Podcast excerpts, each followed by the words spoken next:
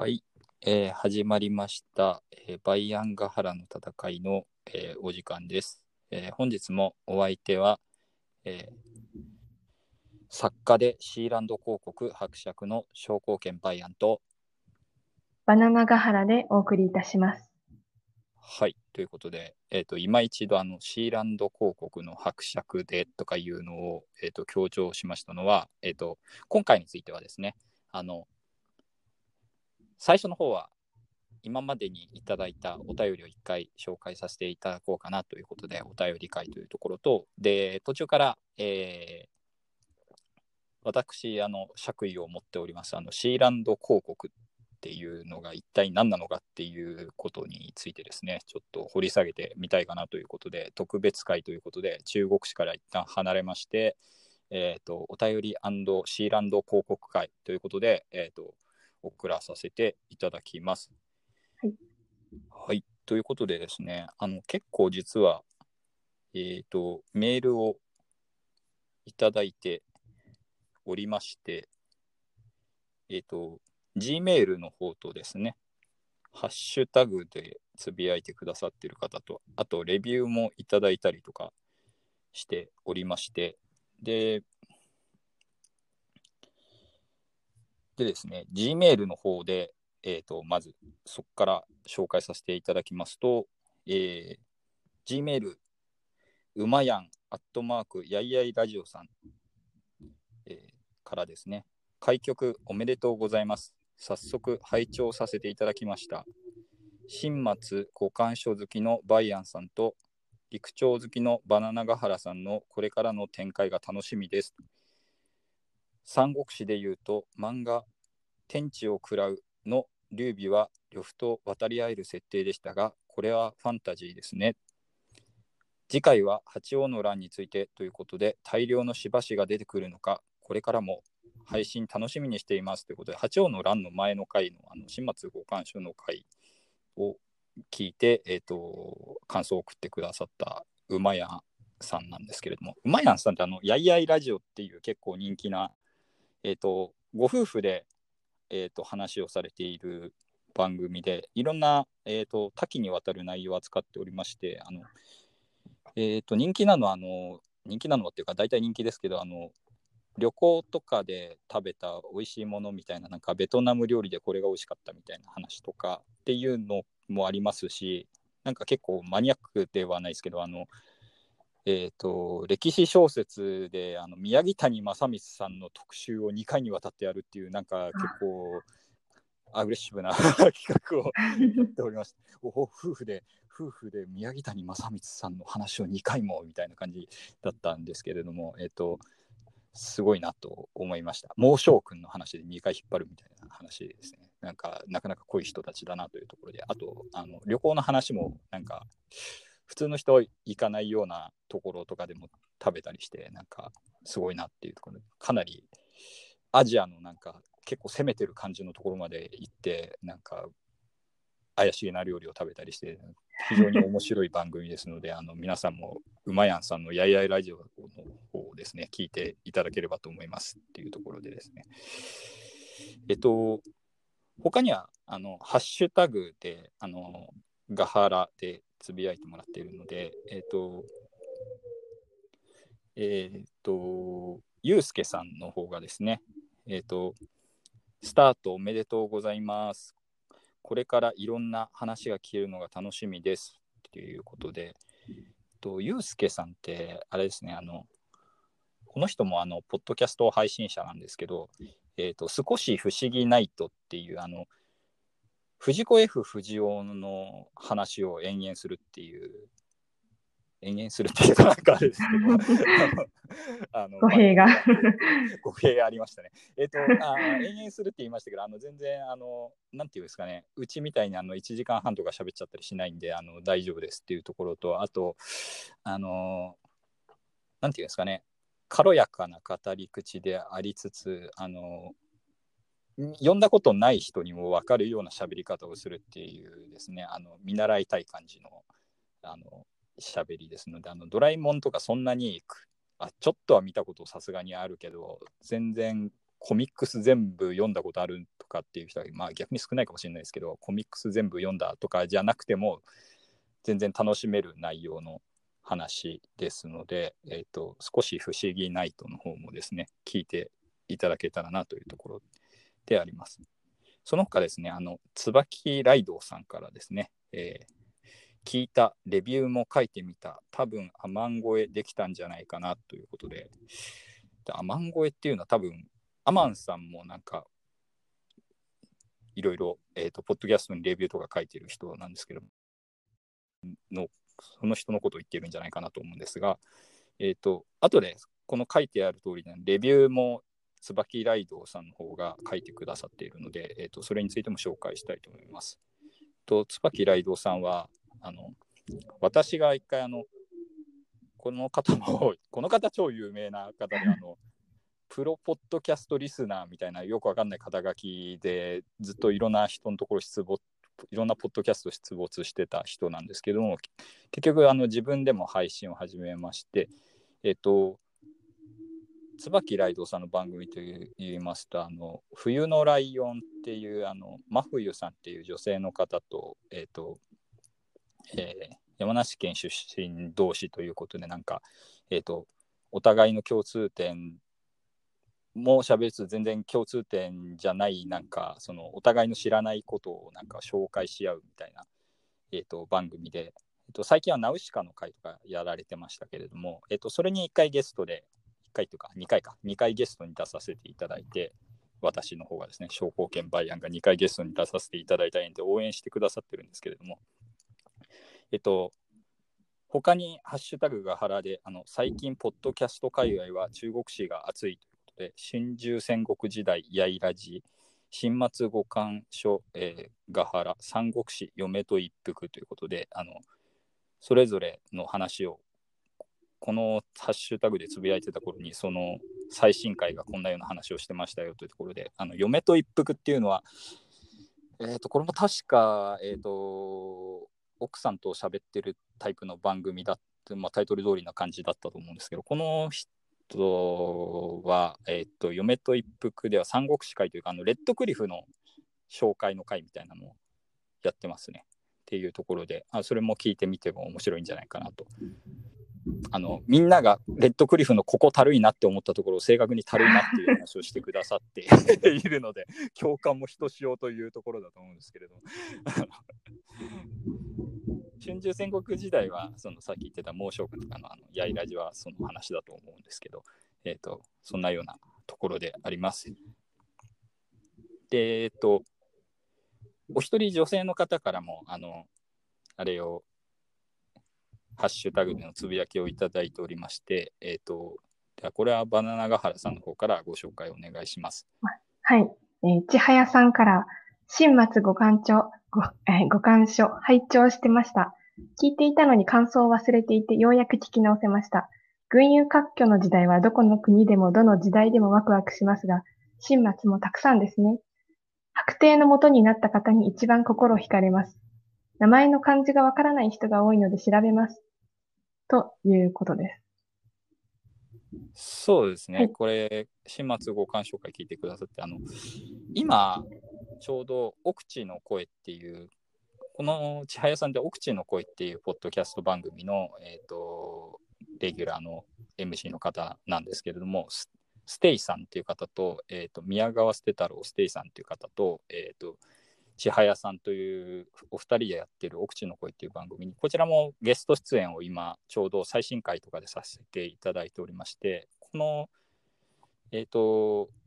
ここでもあの白帝の元になった方って多分高尊術のこと言ってるんだと思うんですけれども、えっ、ー、と、奥地の声でもあの食の特集ということで白帝高尊術の話を無理やりねじ込んで長々話してますので、えっ、ー、とそこでだいぶ保管されたんじゃないかなと思いますというところで、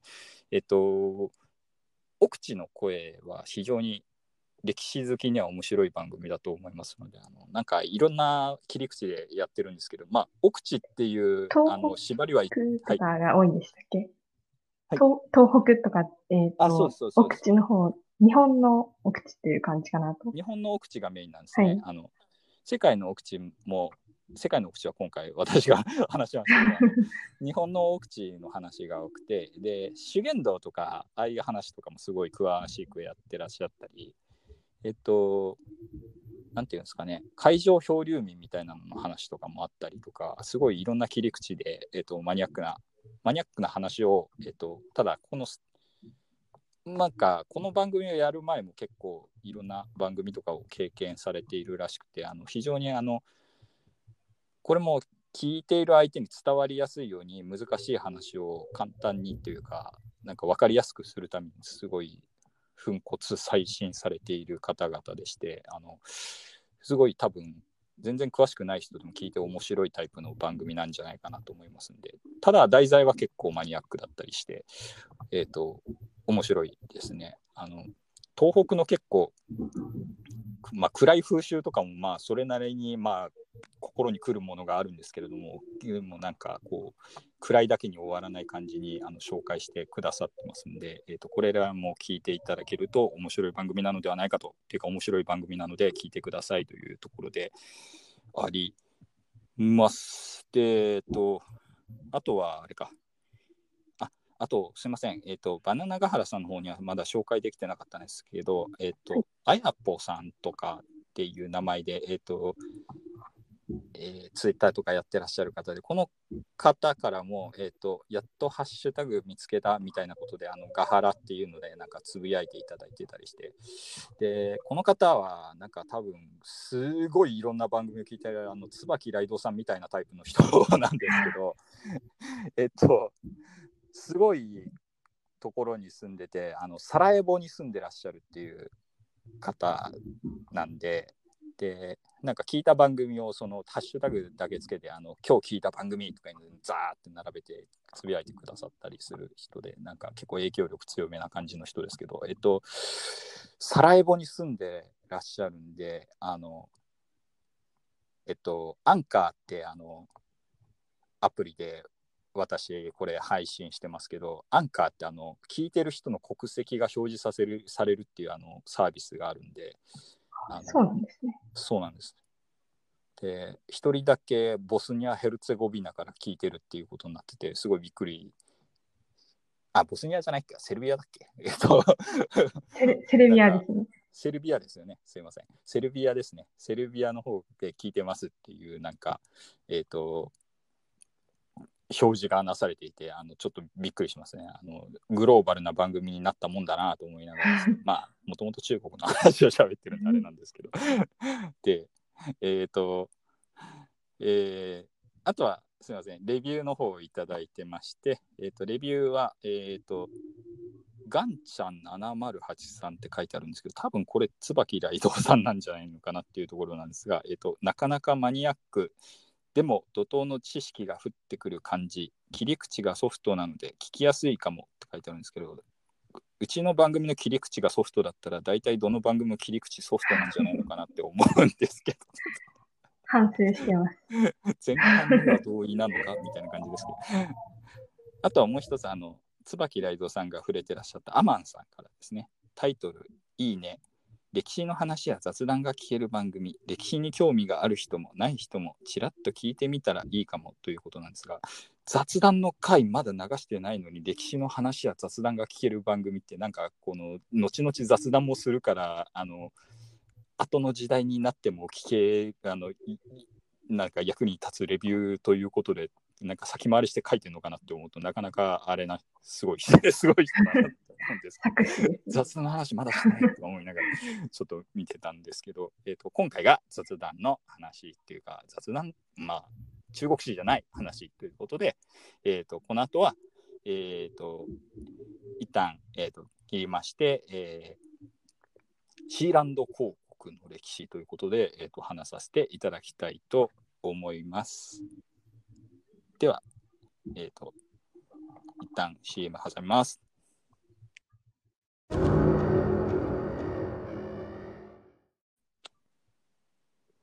はい、えー、続きまして、今回については、えー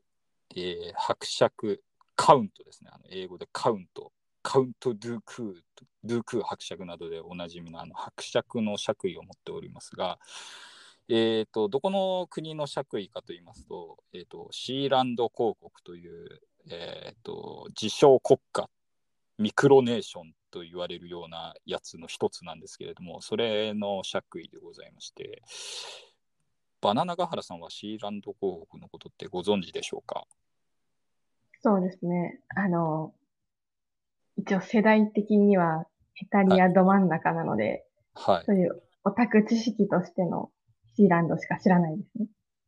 まあ、あの、シーランド校は非常に同僚の広い人で初代も2代目もですね、あのヘタリアは一応公式キャラみたいな扱いになってたりして、一時期、今もかもわかんないですけど、あの、えっ、ー、と、爵位の証明書の下の方にちっちゃくあのヘタリアのキャラが入ってたりとかした時期もあります。ということで、えっ、ー、と、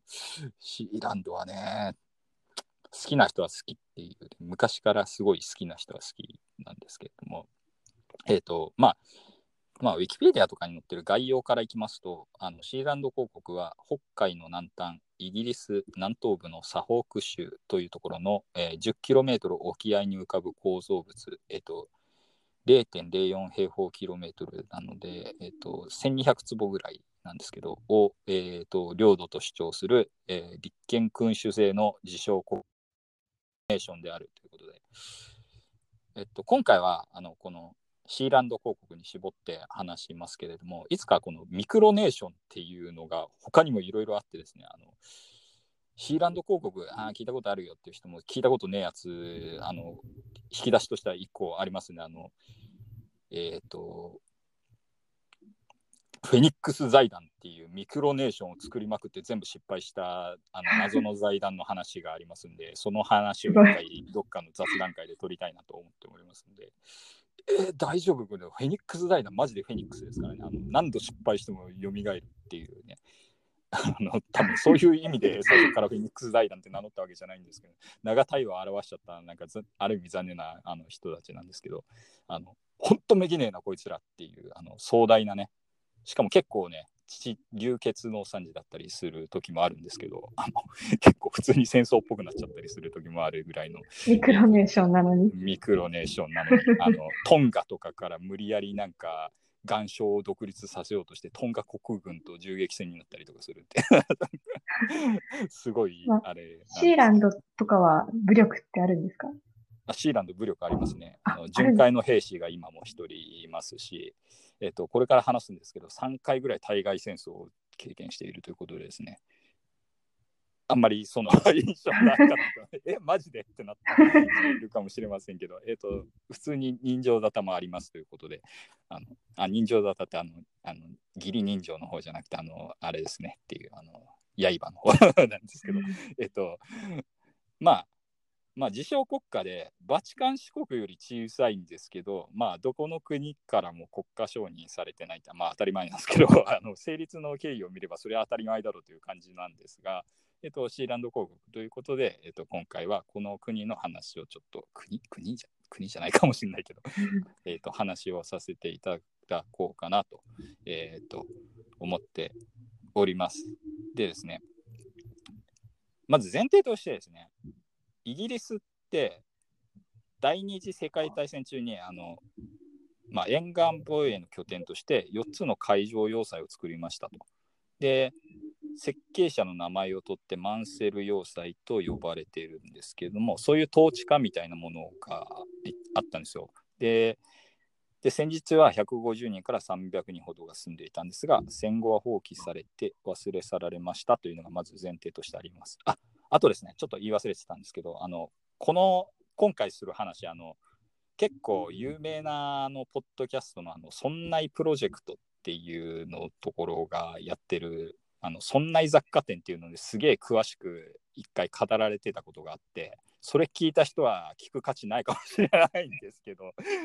ほぼ同じ国の話なんでほぼほぼ同じ話になっちゃうんであの切り口は変えるつもりですけどそんな雑貨店すげえ好きで毎回聞いてるから全然覚えてるわっていう人いるかもしれませんのでその人はまあ回れ右していただいて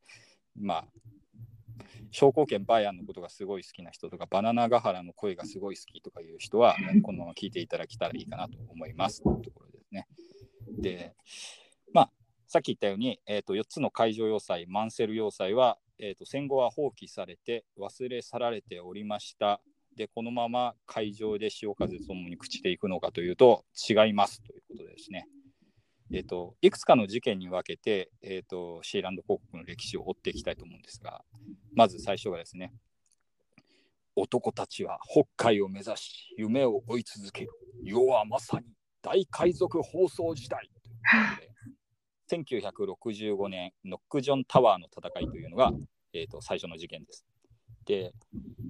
えっ、ー、とですね、1965年っていうのはですね、さっき言ったようにあの大海賊放送時代ということでですね、あの海賊放送がめちゃくちゃ流行ってた時代なんですね。で、あこれ、そんなにプロジェクトでそんなに掘り下げられなかったんで、無理やり掘り下げたんですけど、え、ー、と、海賊放送がすげえ流行った時代、なんでかっていう話なんですけど、イギリス、まあ他の国も結構そうだったんですけど、あの戦争終わった後にですね、あの自由な時代が来るかというとそうでもなくてですね、あの国営放送しか放送の認可が下りないっていう暗黒時代がすごい続いたんですね。ヨーロッパの国もいて。うっそって思いません ?NHK しか流れないんですよ。そんなことあるんですか？そんなことあるんですよ。で、イギリス国営放送しか放送の認可が下りなかったんですね、この時代。で、あのどんだけひどいかっていうとあの音楽番組ラジオであるじゃないですかあのポップスは1日45分しかかけてはならないっていう決まりがあったんですよ。じゃあ何をかけるんですか？あクラシックス。ああとは全部クラシック。我が女王陛下の治める偉大なる大英帝国はクラシックしか流さない。えー、ビートルズなどは45分であるっていうことですね。えー、と みたいな状況だと思うんですけど、なんで、海賊放送っていうのを試みる人が非常に多かったんですね。で、ビートルズはいつぐらいの人でしたっけ？ああ、年代的にどうだったかな。でも、えっとですね、ビートルズ、全然洋楽詳しくないのに無理やりこの話を振り下げたというところでですね、ビートルズの年代すら答えられないというあれなんですけど、えっと、なんだろう、この後ちょっと出てくる人が、なんか、モッズの立役者とかそういう人が出てきたりするんで、なんか、なんかそんな感じです。R&B とかモッツの立役者の人がこの後敵で出てきますんで。敵で？どういうこと？だっていう話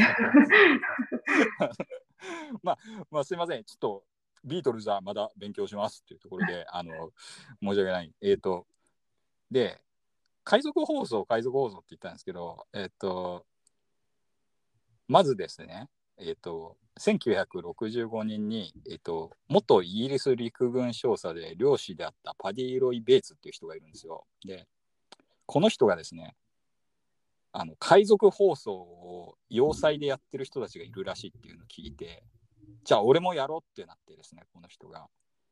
マンセル要塞のさっき言ってたあの放棄された統治下の一つにノックジョンタワーってやつがあるんですけど、ノックジョンタワーでそこで海賊放送をしていた人たちを武力で無理やり排除してですね、すごい最初から戦争なんですけど、無理やり中にいた人たちを追い出して自分の海賊放送を始めますね。海賊放送時代っていうか大海賊時代って感じなんですけど え？最初から喧嘩なん ですね。仲良くやるんじゃないんですね。仲良くやるんじゃないんですよね。追い出してしまう、はい。新たに海賊放送、えー、ラジオエセックスってやつを開業するんですね、この人は。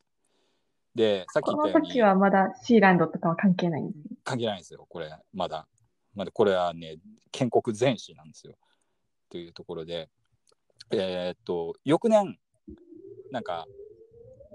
すぐ捕まるんですね、この人、パディ・ロイ・ベーツさんは。えっ、ー、と、無線電信法違反とかいうやつで捕まってですね、罰金をすっげえ払わされると。で、で、ただ、罰金を払わされたんだけど、この人的には、俺はイギリスの音楽を良くするためにやってるんだっていうことで、あの逆にあの曲名をエセックス放送からですね、あのブリティッシュ・ベター・ミュージック・ステーションっていうのに変えるんです なんですけど、まあ別にこの海賊放送自体はこれで、シーランド校と後にシーランド校となるロイ・ベイズさんは別にパッとしないんですけど、えっ、ー、と、British Better Music Station と改名しますと。で、でまあ、ノックジョンタワーで捕まってしまったの何が良くなかったのかなっていうのは、まあ、これは領海内にギリギリ入ってると、イギリスの。で、ノックジョンタワーはイギリスに近かったから捕まったんじゃないのかなっていうことで、領海の外にあるマンスエル要塞のですね、あの一番北の要塞であるラフスタワーって、ここはまあ先住者いなかったんで、ラフスタワーに平和裏に今度は移りますというところで、平和裏に移るんですけど、次の事件ということですね。えっ、と、この要塞がいいねと君が言ったから、9月2日は独立記念日ということですね。1967年9月2日にシーランド高校がいきなり独立しますということですね。で、なんでかっていうとですね、あの、イギリス政府はあの、ロイ・ベイツさんを一回捕まえたりしましたけれども、こういう事件がすごいあったんで、あの海賊放送がすごいあったので、海洋放送法っていうやつを施行して、海賊放送に対する締め付けをすげえ厳しくするんですよ。海から放送しちゃダメみたいな、あのこのこの人たちを決め打ちするようなあの法律を作ってですね。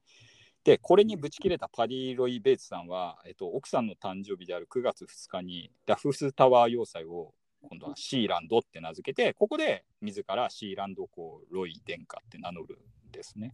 で、まあ、シーランド公国の独立を宣言しますというところでね。ここまででなんか気になるところとかあります？や、おおもう海賊放送というか、むしろ海賊が放送してるレベルの 感じななんんで。海からの放送をはい、罰金取るとか。そうなんですよね。で、なんでこんなこの人荒っぽいのかなっていうと、後々あの元イギリス陸軍少佐っていうのがどれぐらいの感じだったのかっていうのが後でちょっと説明したいと思います。で、ですね、えー次の事件が攻め寄せたるはアングラカルチャーの英雄。迎え撃つは第二次大戦の英雄。1968年キャロライン戦争ということですね。えっ、とラジオキャロラインっていう放送局のことをもしかしてなんか洋楽とか好きな人は実はすげえ詳しい人いるかもしれないんですけど海賊放送ラジオキャロラインっていう放送局があってですねでこれの運営者であるところのですねローナン・オライリーっていう人がいるんですけどこの人がこのなんていうんですかねラフスタワーあのシーランド公国として独立したラフスタワーめちゃいいじゃんここ立地っていうことでですねあの航海だしあのイギリスに目つけられづらいところだし電波もしっかりしてるしええやんここって。うちの放送局ここに置こうぜって思ってあのまさかパリーロイ・ベイツさんがいるこのシーランドをいきなり占拠しようと試みて攻めてくるんですねこの人は。これもすごいな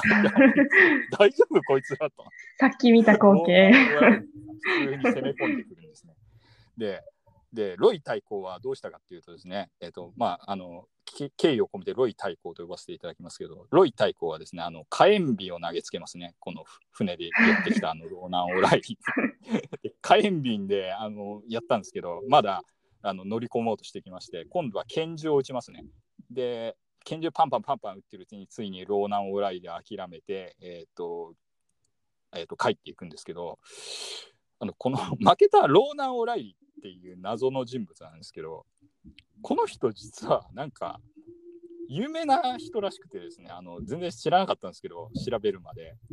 あのなんかロックとか洋楽に詳しくないからあのいまいち調べてすげえすげえって書いてあってもピンとこなかったんですけどなんて言うんですかね。あのモッツってわかります？あのなんかえっ、とモッツコート着てなんかえっ、あーとあのなんだろう。ベスパンみたいなあのあの原茶みたいなのになんかみんなで乗ってでなんかダーツの的みたいなマークとかつけたりしてなんなんていうんですかねあのえっ、と音楽となんかライフスタイル融合してる系のなんかあのムーブメントの走りみたいなのでなんかモッツっていうのがあるんですけどえっ、とモッツとかってあの例えばあのパンクスとかモッツとかってかってあの音楽のムーブメントとライフスタイルとか髪型とかが合致してるやつのまあ初期の方でモモッツっていうのがあるんですけど。ででローナン・オライリーさんなんですけどこれシーランド大公が相手がまずかっただけでこの人かなりすごい人でで R&B とかモッツとかを広めた人だったりあのなんですかねいろんな、えー、と有名なまあ、俺はよく知らなかったけど、なんかいろんな有名なバンドとかを、えーと、世に羽ばたかせた人として、あのなんか有名な伝説のなんかクラブみたいなのの、えーと、オーナーだったりとか、あとはなんか映画界にも手を出して、あのジェームズ・ボンドとかのなんか007シリーズとかにも関わってたりする、すごい。すごい。あ、それで聞いたことあるのかもしれない。名前だけはちょっと聞いたことがあるような。で、あとですね、あんまいらない情報かもしれないですけど、ローナン・オライリーさんの写真見たらすげえイケメンだったんで、で、ローナン・オライリーさんを題材にした映画とかもあるらしいですっていうことですね。あのめちゃくちゃ有名人。そう、パなんだっけ？パ、パイレーツなんとかって、だから海賊放送みたいなタイトルの映画があるらしいです。で、えっ、ー、と、で、最終的になんかよくわかんないんですけど、あの今も海賊放送という扱いなのか、今は放送局という扱いなのか、なんかどうも今もやってるくさいです、あのラジオキャロラインで、イギリスでは。っていうことで、なんかすげえ人らしいですということで、まあ、イケメンですということで、まあ、なんか、えっ、と、ロイ・ベース対抗はあの無屈つけき感じで、息子さんもかなりなんか、うん、なんだろう、グレイシー柔術とかやってそうな感じで、なんか無屈つけき感じの 今となってはですね。で、あで息子さんの話出ましたけれども、えっと、この後ですね、このキャロライン戦争、あのラジオキャロラインを撃退した後も話終わりませんで、この事件は、えっと、会場でパンパンパンパン発砲してるやつがいるぞっていう話になって、あの騒ぎを聞きつけたイギリス海軍がですね、シーランド広告を包囲してしまうんですね。で、ここで出てくるのが、息子のマイケル皇太子。あのマイ皇太子っていうのは、あの公爵の皇にあの大使って書いて、あの太い子供で皇太子、マイケル皇太子なんですけど、マイケル皇太子はですね、あのパディ・ロイ・ベーツ、あの、キャロライン、ラジオキャロライン拳銃で撃退するとか過激だなって思ったでしょ？あのマイケル皇太子の方が過激ででして、イギリス海軍海軍に向けてなんとショットガンを発砲して領海侵犯だって言って警告射撃をするんですね。すごいですね。多分この頃10歳とかそのぐらいだと思うんですけど、ちょっとびっくりしちゃうんですよ。10代なんですけど、この頃確か。えっ、ー、と、で、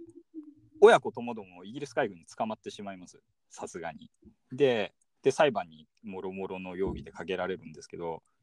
あのイギリスの裁判所ってマジであの軍の尾行とかお構いなしであの我関せずみたいな感じのところがあってですね。裁判所がですね下した判決があのシーランド広告はあの公海上あの公の海上の建物なんでこれは公海上の出来事なんで我が国の司法の管轄外です。って言って取り合ってくれなかったっていうですねこの発砲事件とかについてですね。なので 一切裁かれずに終わったんですよ。で、それでいいんですか？よくねえだろうと思うんですけど、えっと、で、海軍はぐねねってなったんですけど、あの、えっ、と、ベーツ対抗もマイケル皇太子あのロイ・ベーツ対抗もマイケル皇太子もあのシーランド航空軍の独立が正式に認められたんだ、息子よ、そうだね、パパ。ということですね、気をよくしてですね。で、ベースさんは新たなビジネスを模索し始めますね、あのロイ対抗はですね。で、で次の事件が、えっ、と、マイケルを救え、集まれ、オーシャンズ12。1978年、あ、ヘンバッハの乱ということですね。えーと、ちょっとなんか歴史っぽいタイトルを無理やりつけてみるんですけどあの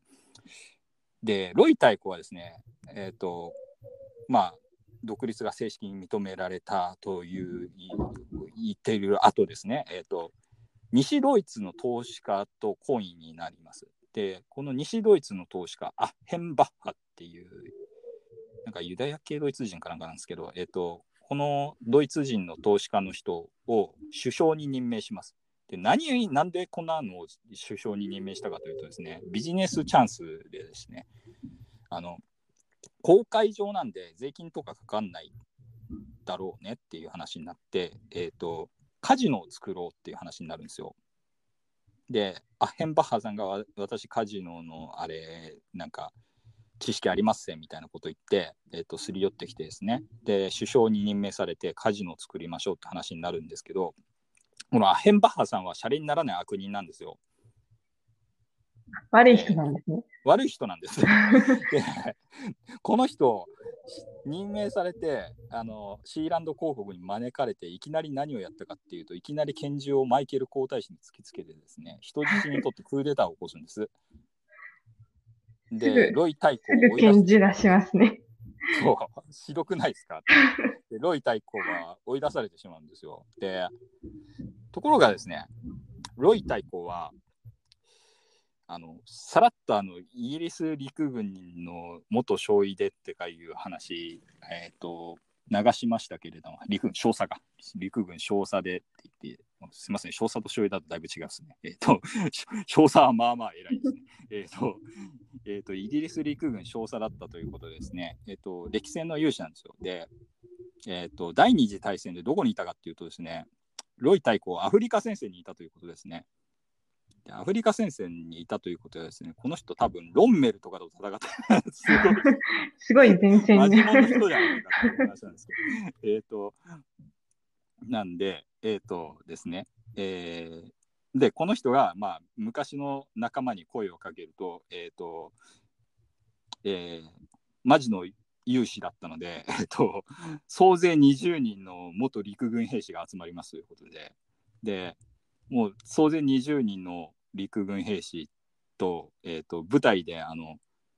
俺実は私有でヘリコプター持ってるぜっていうすごいやつがいてでヘリコプターに乗ってですね20人の部隊で要塞を強襲しましてえっ、とあヘンバッハさんをですねこう逆にやっつけてえっ、とマイケルを救い出して、えー、とアヘンバッハさんを拘束しますでえっ、と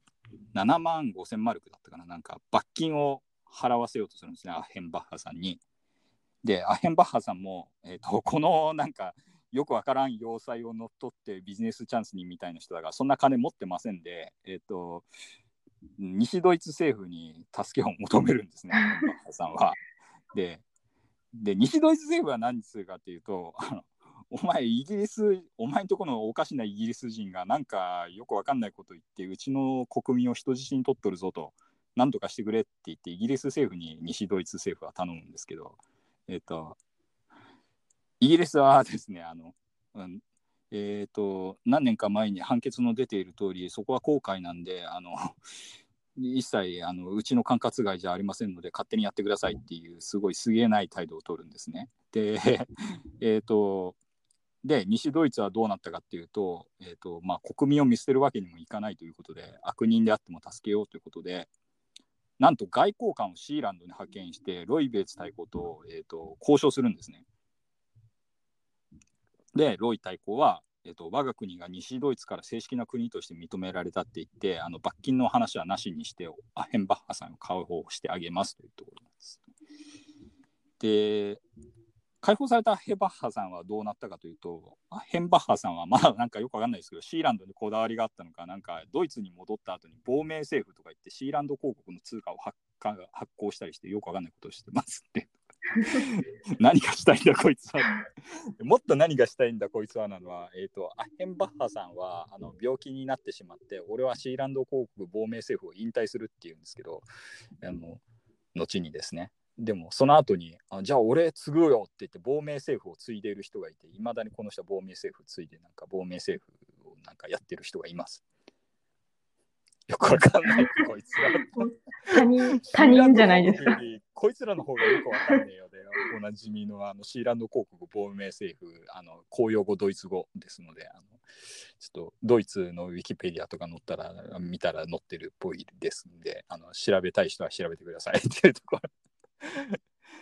で、まあ、この後はまあ平和な時代が続くんですが、えー国土を覆う猛火、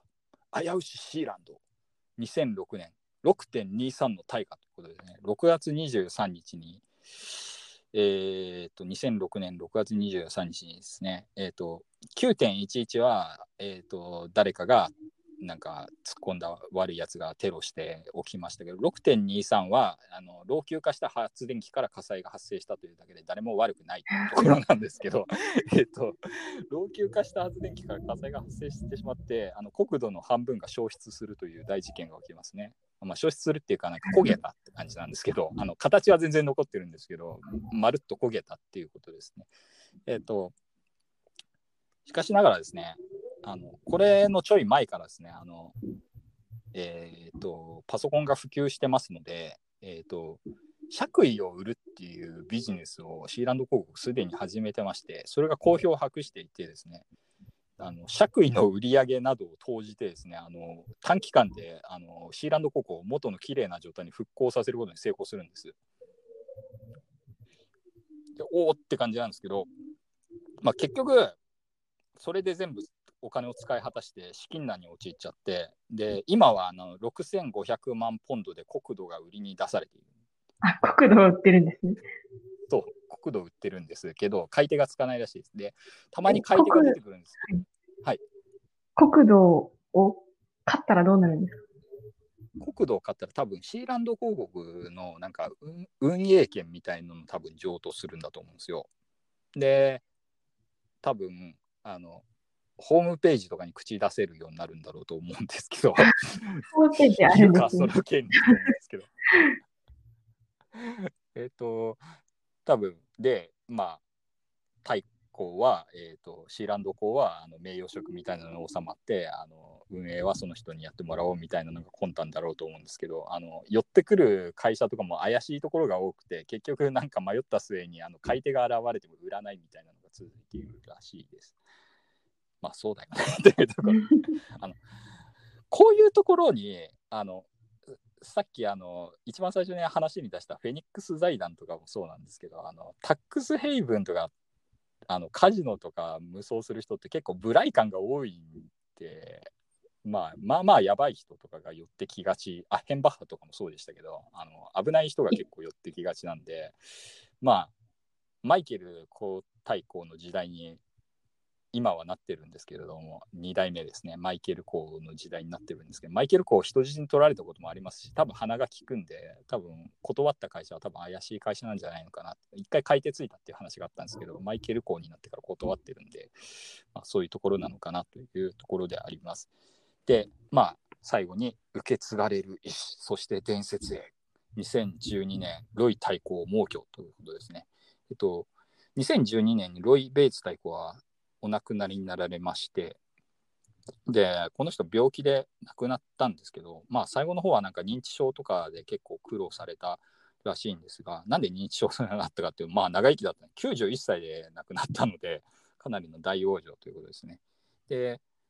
でまあシーランド広告終わりかって言われてたんですけどあの同日あの摂政として長く、えーと、実質運営を続けてきていたあのマイケル皇太子がいや俺やっぱり継ぐわということで2代目シーランド太鼓に即位されまして実は私伯爵になったのはあのマイケル皇太子がシーランド太鼓になられた頃であのなんていうんですかねあのシーランド広告なくなっちゃうんだって思ってたら継ぐって言い出したんであのなんか心意気にちょっと感じ入っちゃったところがあって、えっ、ー、と、爵位を購入しましたというところなんです。えっと、爵位なんですけど、どれぐらいだと思います？金額。全然見当つかないです。えっとですね、安いところ今度ですか？シーランドの通貨で計算するんですか？あえっと、ユーロかな？ユーロユーロか。で、まあ、ドル計算とかもなんかサイトでできたような気がするんですけど、えっ、ー、と、日本円に直すとですね、あの一番安いのがあのロードですね、ロード、今日、K とかの今日、えっ、ー、と、トップハムハット卿とかっているじゃないですか、あの、あ、機関車トーマスわかります？わかります。はい。あの機関車トーマスのあのシルクハットかぶってるあのトップハムハット卿って、あの人はロードトップハムハットなんですけど、えーと、このロードが、まあ、貴族の中で一番下という扱いなんですけど、この人が、えー、この人がじゃない、この爵位が4000円ぐらいです、日本円で。意外と安いですね。意外と安いですね。で、えっ、ー、と、あ、そういえば、椿ライドさんがこの前、あの、えっ、ー、と、自分の番組ではなくて、あの、なんだ、あれで、えっ、ー、と、熊津バーとかいう番組で、えっ、と、ずーっと仮面ライダーの話をするってあの平成仮面ライダーを1作目から空ガからあの最新作の最新作の1個前のジオまでずーっと語るっていうあのすごい特集をやってましたけどあの仮面ライダー外務で仮面ライダーバロンっているじゃないですか。あ、そうなんですね。わかんないですよ。すいません。仮面ライダーバロンっていうのがいて、えーと高貴な感じが。そう、バロンは男爵ですよね。で、バロン、あと、バロンは男爵ですけど、女爵もあって、バロネスっていうんですけど、あのバロンとかバロネスが、えー、と5000円で、日本円で5000円ぐらいで買えますと。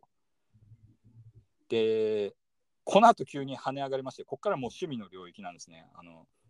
伯爵、伯爵ですよ、伯爵。ドゥークー伯爵とか、ドラキュラ伯爵とか、まあ、ドゥークー伯爵もドラキュラ伯爵も同じ人じゃねえか、いや、いや役者さんはとか思ったんですけど、えっと、えっ、と、伯爵はですね、えっ、と、3万円します。急に、急に。急に上がった。で、俺は、あの、独身の時になんかこう、特に考えずに、えっ、と、パッて買ったんですけど、え、俺、このカード買うのに3万円払ってたのって思って、ちょっとびっくりしました。あのちなみに買うと、あの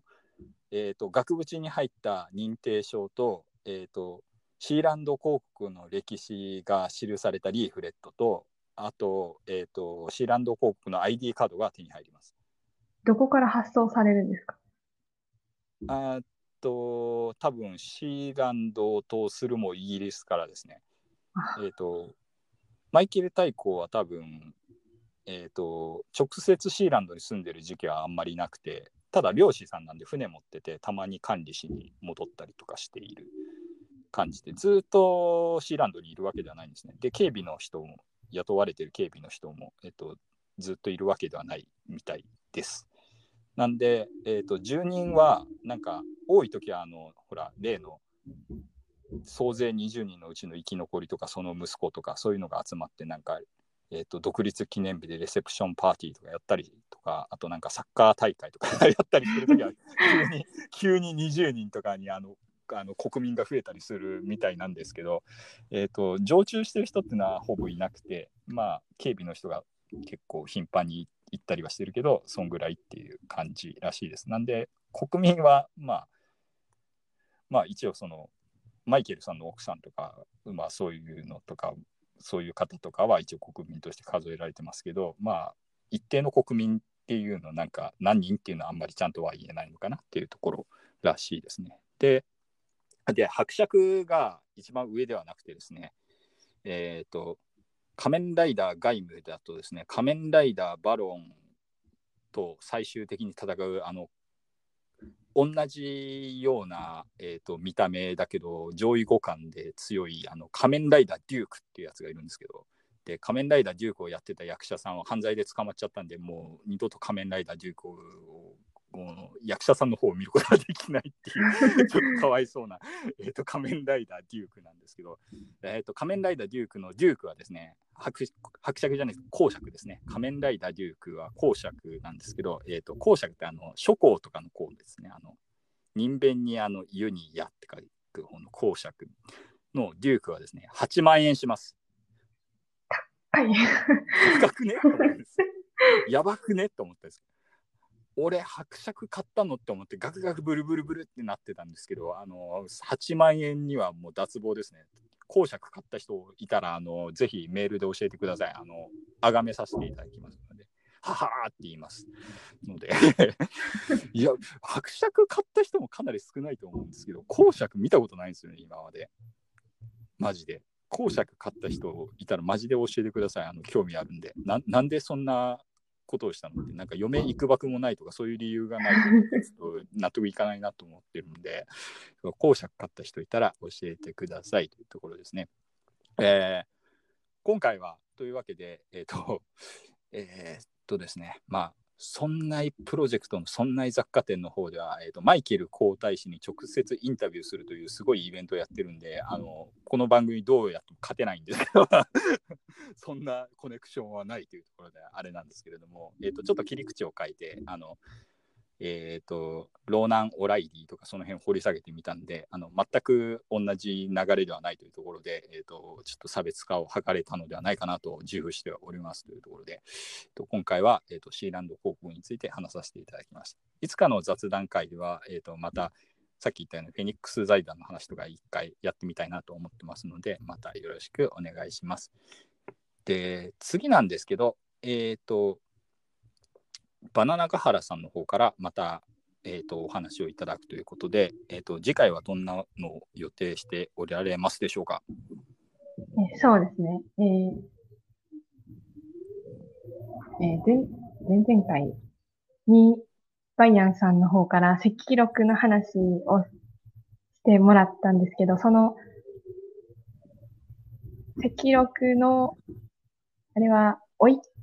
子ですよね。えっ、ー、と、の関子っていう人の話をしたいと思います。そうね、石に虎って書くやつですよね。はい。関子。あの、なんか、すごい強いけど、うん、って感じの人。暴君系ですね。暴君系ですね。あの暴君系だけど、えっ、ー、と、ブッド町には丸め込まれるっていう、ちょっとはね、ドジっ子なところもありっていうところ。なんか結構逸話多い人ですよね。なんか女性だけの舞台とか作ったりしてましたよ。まあそんな感じで、石膏の話ということで、えっ、ー、と、ちょっとご期待くださいというところで、えっ、ー、と、えっ、ー、と、今回は、えー、お便り会と,、えーと、シーランド広告会ということでお送りさせていただきました。お相手は、えー、作家でシーランド広告伯爵の、えー、商工券バイアンとバナナガハラでお送りいたしました。ありがとうございました。ありがとうございました。